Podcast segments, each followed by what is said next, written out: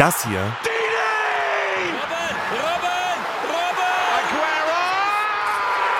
liebe ich. Fußball. Ich weiß, ist vielleicht ein bisschen basic, aber für mich der schönste Sport der Welt.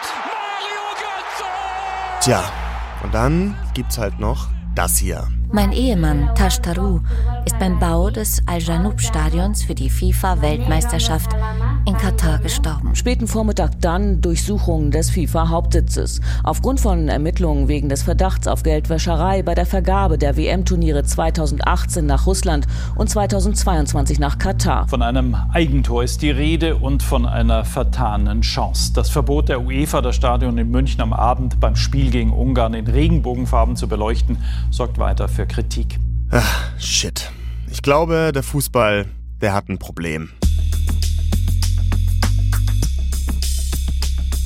Bei all den wunderschönen Momenten, die mir dieser Sport schenkt, die ganzen Highs, die Gemeinschaft. Wir sind spätestens seit der WM in Katar, die jetzt losgeht, an dem Punkt angekommen, an dem sich was ändern muss. Tausende tote Arbeiter, völlig wahnsinnige Geldsummen, Korruption, Menschenrechtsverletzungen und Verschwendung. Es ist eine WM aus der Hölle. Und Katar ist ja nur die Spitze. Die WM zeigt, finde ich, wie kaputt das ganze System Fußball an vielen Stellen ist.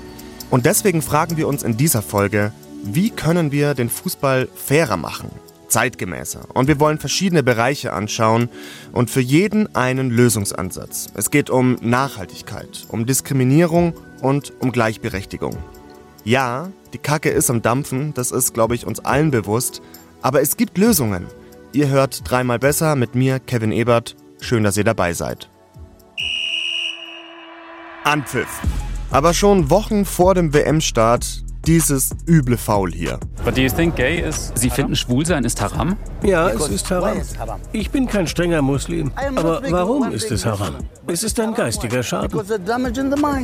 Den Interviewton kennt ihr vielleicht schon. Das ist der offizielle WM-Botschafter Katars, Khalid Salman. Und die Aussage stammt aus einer ZDF-Doku und zeigt die Haltung des Gastgeberlandes zu Homosexuellen.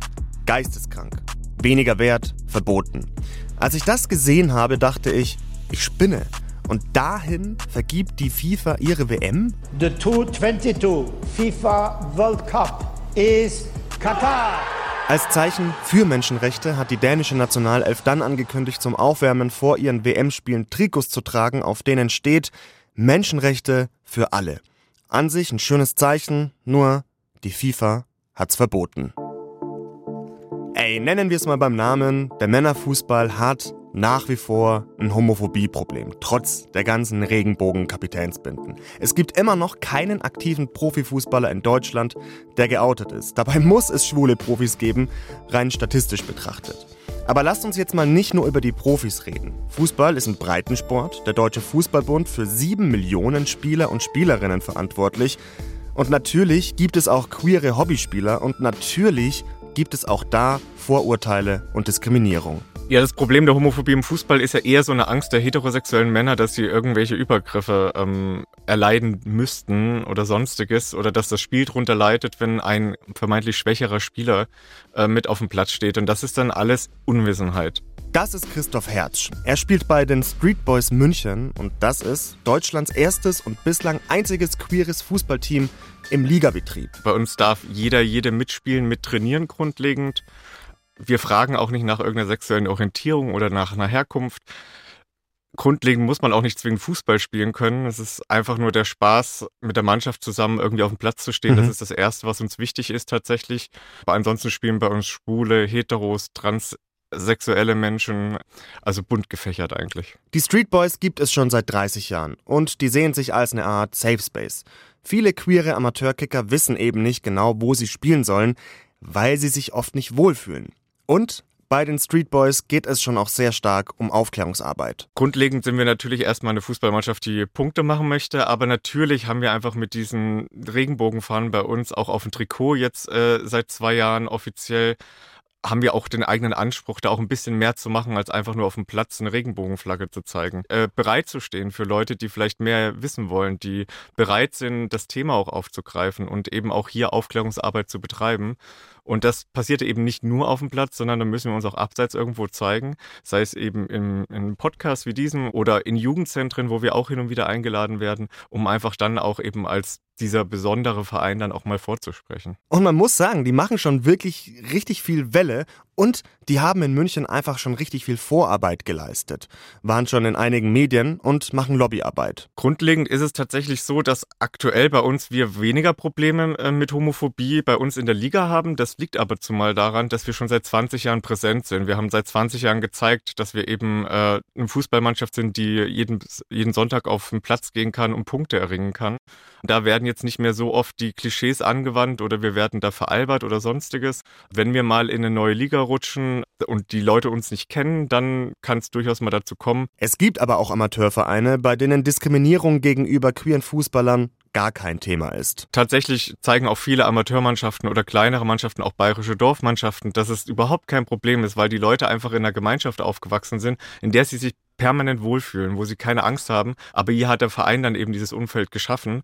Passiert relativ oft im Kleinen, aber es fehlt einfach flächendeckend noch diese, dieses Selbstverständnis dafür, eben, dass jeder Verein so denkt ähm, und eben diese, diese Grundlagen schafft. Und was genau machen wir da jetzt? Also was kann da ein Lösungsansatz sein?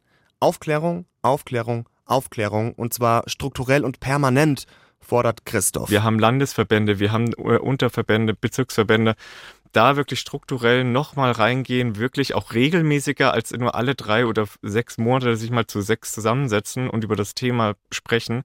Und vor allem, was wichtig ist bei der ganzen Arbeit, die queere Community mit einbauen. Wir sind da, wir sind auch bereit zu helfen. Wir wissen, dass es viel Aufwand ist. In jeder größeren Stadt gibt es äh, Schwulenzentren, es gibt Lesbenzentren, die auch ihren Support anbieten können, wie man eben mit diesem Thema der Aufklärung umgehen kann. Und diese Bereitschaft ist leider einfach noch nicht erkennbar seitens der Verbände, da uns auch ähm, mit aufzunehmen in die Debatte. Man schafft es ja besser gemeinsam. Und das wäre so der erste Schritt, den ich so ein bisschen mir wünsche, ehrlich gesagt. Wir schauen nochmal auf die große Bühne, die WM in Katar. Die WM soll die nachhaltigste der Geschichte werden, sagt die FIFA. Ja, I doubt it. Und nicht nur ich, die Deutsche Umwelthilfe spricht von Greenwashing. Für die WM wurden zum Beispiel extra Stadien gebaut, die klimatisiert werden müssen. Und niemand weiß, ob die Stadien danach weiter benutzt werden. Außerdem reisen die meisten Fans mit dem Flugzeug an. Aber okay, das war bei anderen Weltmeisterschaften ähnlich. Auch für das Turnier 2010 in Südafrika wurden beispielsweise Stadien gebaut, die heute teils schlecht genutzt werden. Nachhaltigkeit und Umweltschutz wird für uns alle immer wichtiger. Das betrifft dann natürlich auch den Fußball. Das Thema steht viel mehr im Fokus als noch vor zehn Jahren, ist ja klar. Und das sorgt dafür, dass sich was tut im Fußball, wie in England. Der Drittligist Forest Green Rovers. Da spricht man vom grünsten Fußballclub der Welt. Die erzeugen ihren Strom zu 100% aus erneuerbaren Energien mit Solaranlagen auf dem Dach und Windrädern. Außerdem gibt es im Stadion ausschließlich veganes Essen. Der Rasen wird nicht mit Kunstdünger behandelt, sondern mit Seetang und bewässert wird mit gesammeltem Regenwasser. Und die Trikots, die sind unter anderem aus gebrauchtem Kaffeesatz und recyceltem Plastik. Und wie sieht's in Deutschland aus? Ja, so weit wie in Großbritannien sind die Bundesliga-Vereine vielleicht noch lange nicht, aber viele Clubs haben schon erste Schritte gemacht, zum Beispiel der hier.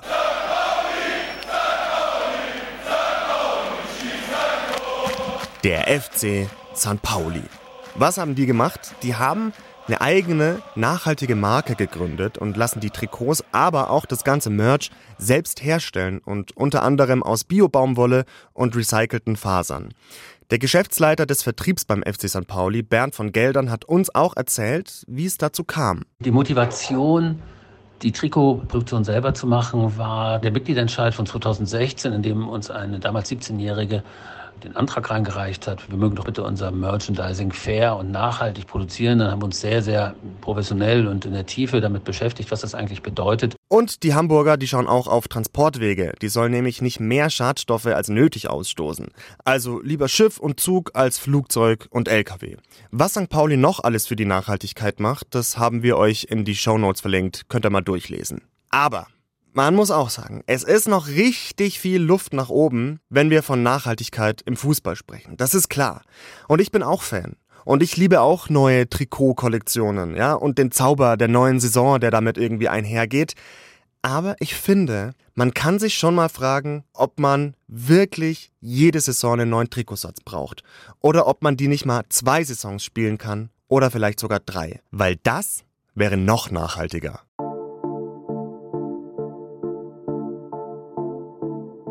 Damit ein Land eine WM austragen darf, muss es so ein paar Regularien der FIFA erfüllen. Zum Beispiel gehört da auch die Förderung des Frauenfußballs dazu. Und das musste auch Katar machen und hatte im Laufe des Bewerbungsprozesses auf einmal eine Frauenfußballmannschaft. In einem Land, in dem Frauen ohne die Zustimmung des Vormundes nicht mal verreisen dürfen. Und diese Mannschaft, die stand nicht oft auf dem Platz und seit 2014 hat die gar nicht mehr gespielt. Im Vergleich dazu ist das Standing des Frauenfußballs bei uns und auch in ganz vielen anderen Ländern echt gut. Manche reden sogar von einem Hype durch die EM dieses Jahr. Rekord bei Einschaltquoten, Spielerinnen als TV-Expertinnen beim Männerfußball. Aber wenn wir über Gleichberechtigung reden, dann muss man sagen, still a long way to go. Weil, jetzt mal ehrlich, im Vergleich zum Männerfußball hat der Frauenfußball immer noch ziemlich wenig Auftrag. Und vielleicht wird es auch nie komplett auf Augenhöhe stattfinden. Ich meine, der ganze Fußballzirkus bei den Männern ist ultra aufgebläht. Aber so ein bisschen größer könnte das Stück vom Kuchen schon sein. Und das sage ich und das sagen aber auch viele Spielerinnen, egal ob Hobby oder Profi, weil sie davon betroffen sind. Ich glaube, es hat sehr viel mit dem Thema Scheinwerferlicht bzw. Aufmerksamkeit zu tun. Also es ist ja einfach so, dass nicht nur im Fußball mit Frauen, sondern Sport mit Frauen ist einfach medial total unterrepräsentiert. Und ich glaube, dass was, was Sport ja an sich tut, dass es die, die, die individuelle Person, aber auch die Gesellschaft natürlich positiv beeinflusst. Und deswegen ist es natürlich so, dass das Vorhaben ist, das Scheinwerferlicht auf diesen Sport zu setzen, um mehr mediale Aufmerksamkeit zu bekommen, um mehr Frauen im Sport sichtbar zu machen. Das sagt Lisa Vera eine der Gründerinnen und Geschäftsführerin des Frauenteams des FC Victoria Berlin. Lisa und fünf andere Unternehmerinnen haben sich zusammengetan mit einem großen Ziel. Frauenfußball in Deutschland sichtbarer machen.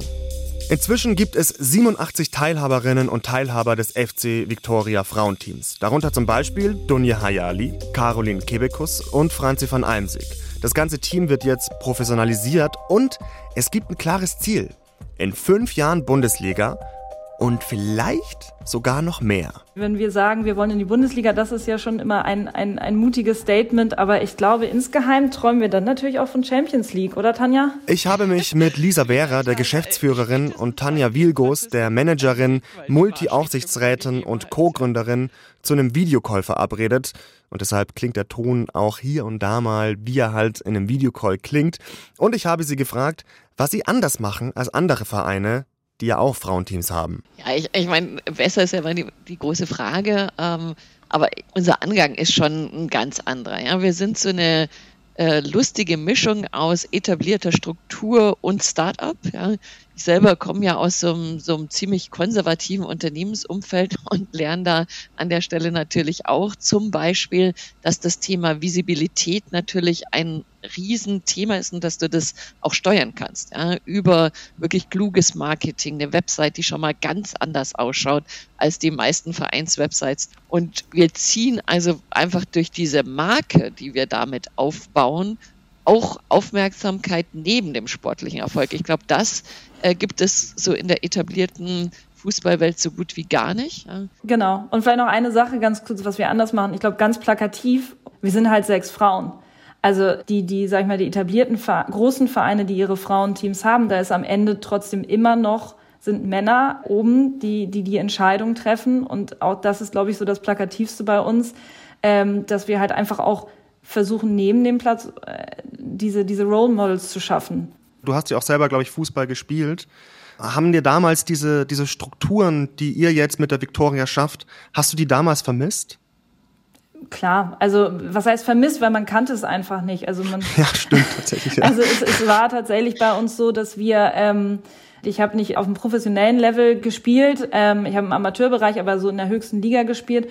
Wir waren in dem Sinne auch das Team aus dem Verein, was am höchstklassigen spielt aber trotzdem waren wir immer die Letzten, die zum Beispiel Trainingszeiten zugesprochen bekommen haben. Ähm, also es war immer so, dass erst die Herren ihre Lieblingszeiten angeben durften, dann noch die A-Jugend und die B-Jugend so und dann wurden mal die Frauen gefragt. Für uns war es halt damals Realität, dass wir halt einfach, wenn wir was wollen, dann mussten wir es halt selber machen. Da hatten wir jetzt keinen größeren Support ähm, vom, vom Verein. Ja, und das ist ja noch heute so. Ja, meine Tochter spielt seit sie klein ist wirklich Fußball. Jetzt ist sie 14 welche letzte Rolle ja, das Mädchenfußball in so etablierten Vereinen selbst im Jahr 2022 noch spielt, ja, ist wirklich zum Teil echt bitter. Zahlt ihr euren Spielerinnen in der Regionalliga ein Gehalt? Also wir zahlen eine Aufwandsentschädigung. Ja, bis, also bevor wir kamen, gab es gar nichts. Ja, und wir haben auch gesagt, wir fangen klein an, ja, weil wir müssen es sehr langsam quasi aufbauen. Ziel ist natürlich dann sukzessive das weiterzuentwickeln, aber wir wollen eben, dass sie mindestens schon mal versichert sind, die Spielerinnen. Und was natürlich aber noch viel mehr äh, eine Rolle spielt, ist zumindest, und das kannst du, glaube ich, viel besser erzählen, Lisa, sind die Bedingungen für das Training.